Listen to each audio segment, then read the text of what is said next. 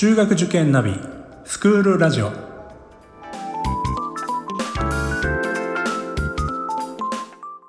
スクールナビゲーターののびるです。この番組は中学受験を目指すご家庭に学校の先生からの生の声や受験に役立つ情報をお届けするラジオです。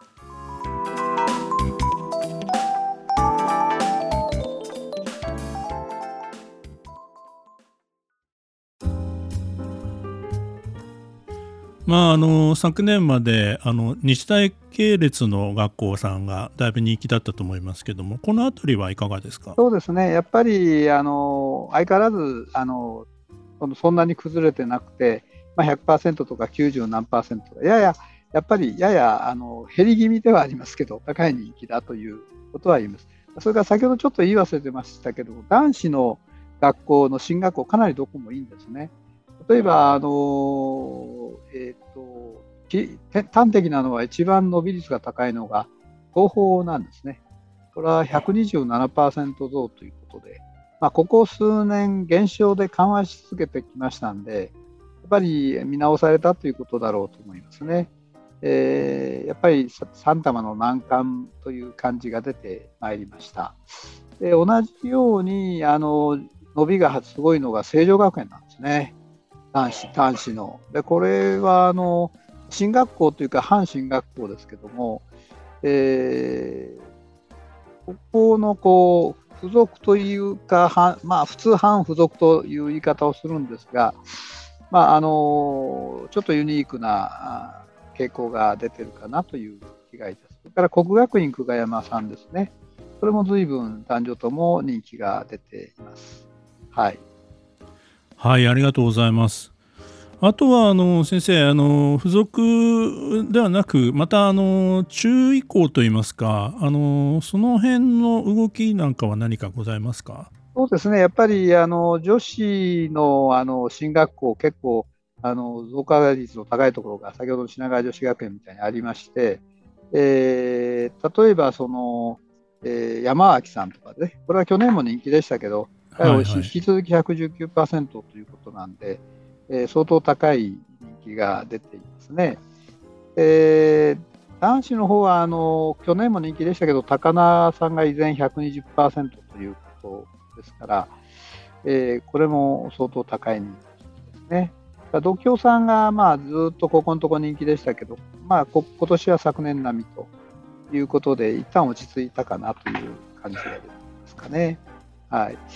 から、あのまあ、女子校の付属で昭和女子大とか、それから、あのまあ、女子大の女子大の付属というとなんですが、あの女子大の付属ではあるんですが、進学校ですね、昭和大昭和はね、まあ90%ぐらいですから、まあ、倍率が相当高いんで、少し、えー、倍率は緩和しそうだなという気がします。えー、そんなとこでしょうかね。はい。女子美さんなんかもね、昨年の人気だったと思いますけど、はいはい、あの、はい、そうですね、女子美さん、ちょっとこの、申し訳ない 4, 4つの模試の中には出てこなくて、3模試の中ではかなりあの増加傾向がまだ続いてましたね。そういう面では、えー、あの依然として高い倍率が続きそうです。はい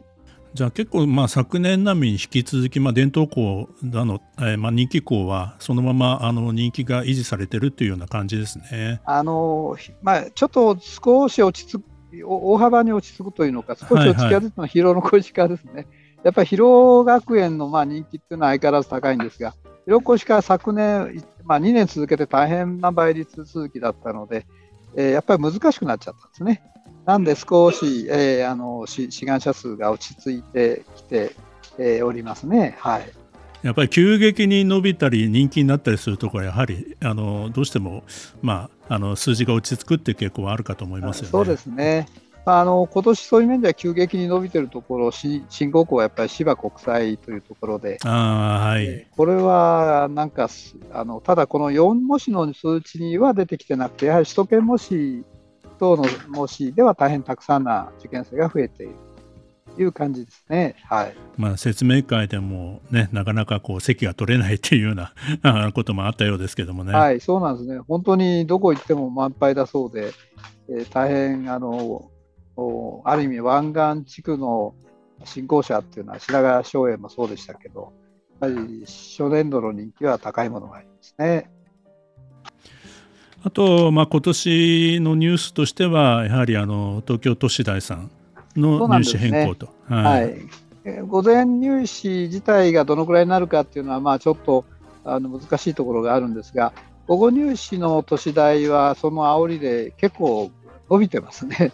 なんであの、はい、午後入試の都市大は結構台風の目になるかもしれないなというふうには思います。それから2日、3日であのやる入試も結構伸びてますやっぱり午前入試に持ってきて東大がたくさん受かってましたんで、まあ、人気は高いですね。やはりあれですかね、あのまあ、それでもあの午前の1日の午前の方は定員はそんなに取らないというそうなんですね、だから大志望の方で手堅く取りたいという方にとっては、やはりありがたい入試になるんじゃないかなと思いますね。はい、どうしてもね、午後がすごく人気で、なかなか第一志望の方が入れないということも、まあ、そういった意味での、あのまあ、午前設定というのもあったんだかと思いますけどね。そう思いますね。はい。あと、神奈川の学校がね、あの全体でもう一つ元気がないので、なんですけど、まあ、あの成功、栄光さんは相変わらず高い人気で、昨年より増えそうですし、あのフェリスも相当あの受験生多そうですから、まあ、その辺は神奈川は上位校と中堅校でちょっと差がある感じがしますね。あとは先生、あれですかね、あのまあ、多様な入試がもうここずっと続いておりますけれども、はい、このあたりで何か動きというのはございますかそうですね、まああの特に大きな変化というのは僕も聞いてないようには思います。あのただあの、いわゆる湘南白百合さんが昨年、国語新科目を設けたとか、というのは、そういう1科目入試は相変わらず高い人気ですので、まあ、やはり1科目入試になると偏差値が出にくいんですよね。あの4教科、なしや2教科での偏差値は出やすいんですけど、まあ、そういう面であのある意味、その1教科入試っていうのは、あの得意なお子さんにとってはもちろんあのいい入試になるだろうとは思いますが、ちょっと倍率だけでは読みにくいなというところがありまして、なんともちょっと言いようがないんですが、人気は人気なんですね。まあ、この辺はね、本当にあの得意教科で、まあ、1教科を受ける、その1教科を受けるといっても、みんなあのやっぱり自信のある生徒さんが集まるので、そうなんですねなかねなかなか結果としては読みにくいところありますよね。ですねあと、まあ、さっき言い忘れましたけど、あの横浜英和っていう、あの青山学院のあれ、あれが出たんですね。あのいわゆる中高一貫で青山学院の継続生の第1期生がね、そうするとそれが7割青山学院に進学できる資格をお取りになってたんで、これはやはり公約通りだということで、えー、非常にあの女子の人気は126%前年比ですね。大変高い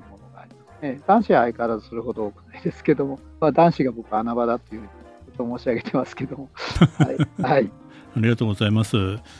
アラジアン国際はあの新しいあの共学化して世田谷の方が、えー、1回目ですね。で昨年はあのいわゆるあのアラジアン国際とだけいう方の赤羽の方が、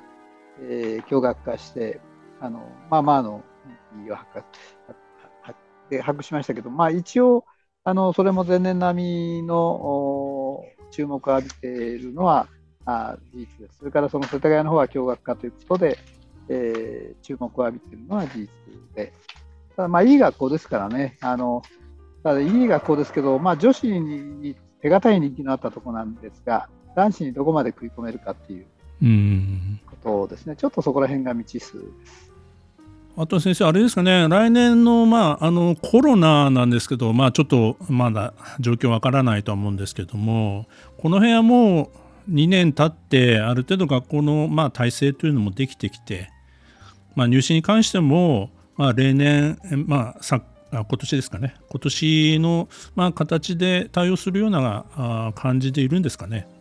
まあ、学校さんの方はもうかなり準備ができていますけど、やはりあの受験生の方がまだ警戒は解いてませんので、えー、同じようにあの埼玉の10日前後の入試にやはり多く人が出て、えー、千葉の方は、まあ、あ昨年よりちょっと増加する程度というのが模擬試験での情勢ですかね。ただあの千葉は地元での多い中堅の学校のところが毎年増えていってるんですよね。だからある意味あのなかなか受かりにくい状況になってまして、えー、この千葉の中堅のこの受かりにくさっていうのが東京のそのいわゆる東側の学校の併願を呼び込むようになっているかなという気はいたします。あの東側の受験生が非常に増えてましてね、ここ数年。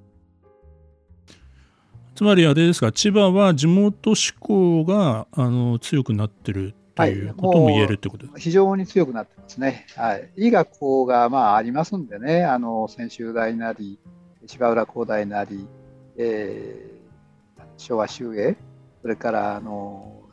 麗澤、えー、いろいろ、それから今共学化したベリタスとかですね、非常にあの中堅のところが充実してきたっていうのは大きいですね。むしろあれですね、そこで、あのまあ、うん、ぶどまりが良くなって、そうなんですね。東京には来ないという 可能性もあるんですが、ただ倍率が3倍以上ですからね、やっぱり落ちちゃうんですよね。あそれであのやっぱり午後入試、東京の午後入試を併願するというこ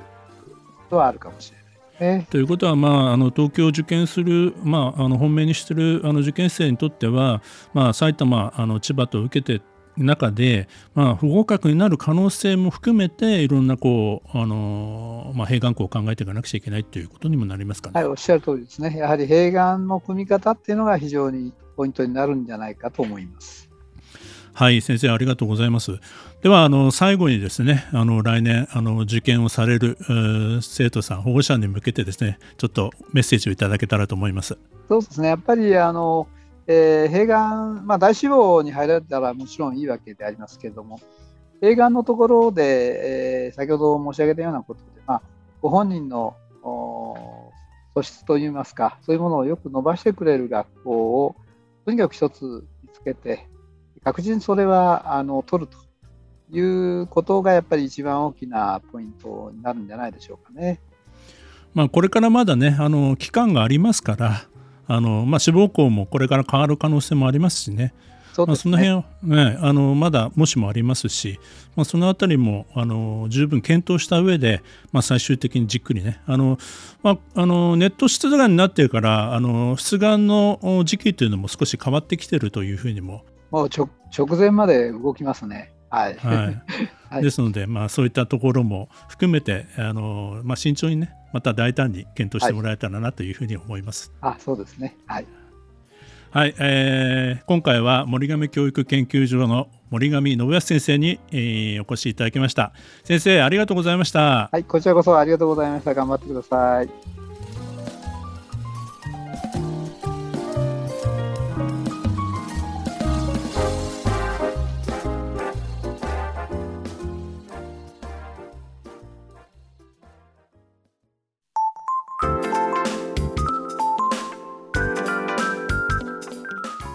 スクールラジオでは番組への感想、出演してほしい学校など皆様からのお便りをお待ちしております。また受験に関する質問や相談にもお答えしていきますので概要欄の Google ホームからお気軽にお寄せください。Apple、Amazon、Google、Spotify などの無料のポッドキャストアプリで購読やフォローなどのボタンを押していただくと更新情報が届きますので便利です。それでは次回もスクールラジオでお会いしましょう。